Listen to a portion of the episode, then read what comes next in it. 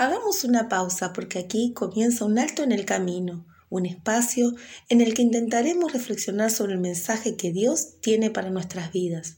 Hoy en su versión para niños y, por qué no, para toda la familia como todos los viernes. Bueno, bueno, la primavera llegó cargada de color, aromas flores, temperatura muy alta y el sol cada vez más brillante. Pareciera que todo se vuelve más colorido.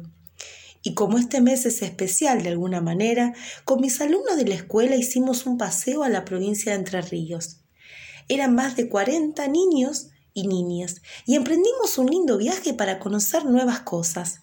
Mochila, colectivo y muchas ganas de conocer lo nuevo. Apenas llegamos, el guía se presentó y nos dijo que íbamos a conocer realmente lo que es un bosque, porque íbamos a caminar dentro de él. Sí, escucharon bien, íbamos a explorar un lugar desconocido para muchos. Y así fue, la aventura comenzaría a la cuenta de tres. Uno, dos y tres. Algunos de los más pequeños preguntaban, ¿qué es un bosque? Bueno, un bosque se puede definir como un área donde hay más o menos una alta densidad de árboles y plantas. Los bosques son indispensables para la vida y se han convertido en el hábitat de muchísimos animales. Una vez listos, dábamos los primeros pasos, pero el profe, que era el guía, nos dijo lo siguiente. Arrancaremos caminando por el sendero, a paso constante y vigilante, para poder llegar a donde se encuentra el arroyo. Pero, ¿qué es un sendero? Mm, ¿Y para qué sirve? Los caminos o senderos son el inicio de una aventura, el trazo que marca el rumbo para ir de un lugar a otro, alcanzar nuevas cimas o disfrutar nuevos paisajes.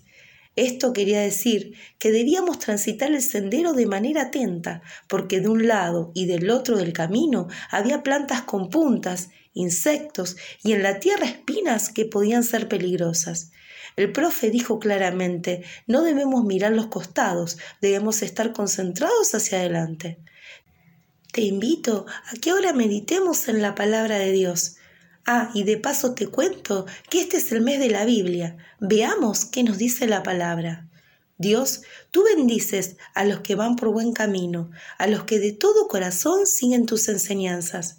Me he apartado de todo mal camino, porque quiero obedecer tu palabra.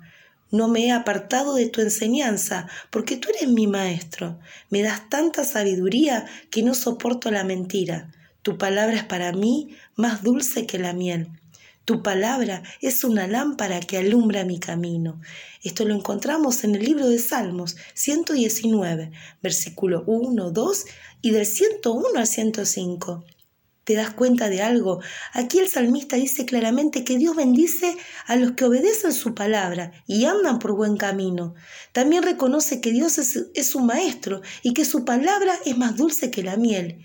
Y aquí viene lo sorprendente. Tu palabra es lámpara en mi camino. ¿Y para qué? Para alumbrarlo, para evitar que hagamos malas cosas, para estar atentos y agradar a Dios en todo lo que hagamos, para no tropezar, no caer, no resbalar. Su palabra nos permite caminar confiados en que Dios estará siempre con nosotros. La palabra de Dios nos guía y esta es nuestra esperanza. Como en el bosque que te conté, el sendero, los hijos de Dios también transitamos un camino, pero la palabra de Dios es nuestra luz. La Biblia es esa lámpara que alumbra nuestros pies y la luz que ilumina nuestro camino. Su brillo nos ayuda a ir con paso firme y decidido en la dirección correcta, sin temor a caer. Te dejo una perlita de parte de Dios que encontramos en su palabra. Te haré entender y te enseñaré el camino por que debes andar. Sobre ti fijaré mis ojos. Lo encontramos en el libro de Salmos, capítulo 32, versículo 8. Y así de esta manera nos vamos despidiendo. Hasta el próximo viernes. Aquí te dejo mi número 341-514-1534. Hasta la próxima. Te quiero mucho. Dios te bendiga. Oramos por vos. Un beso grande. Señor Pau.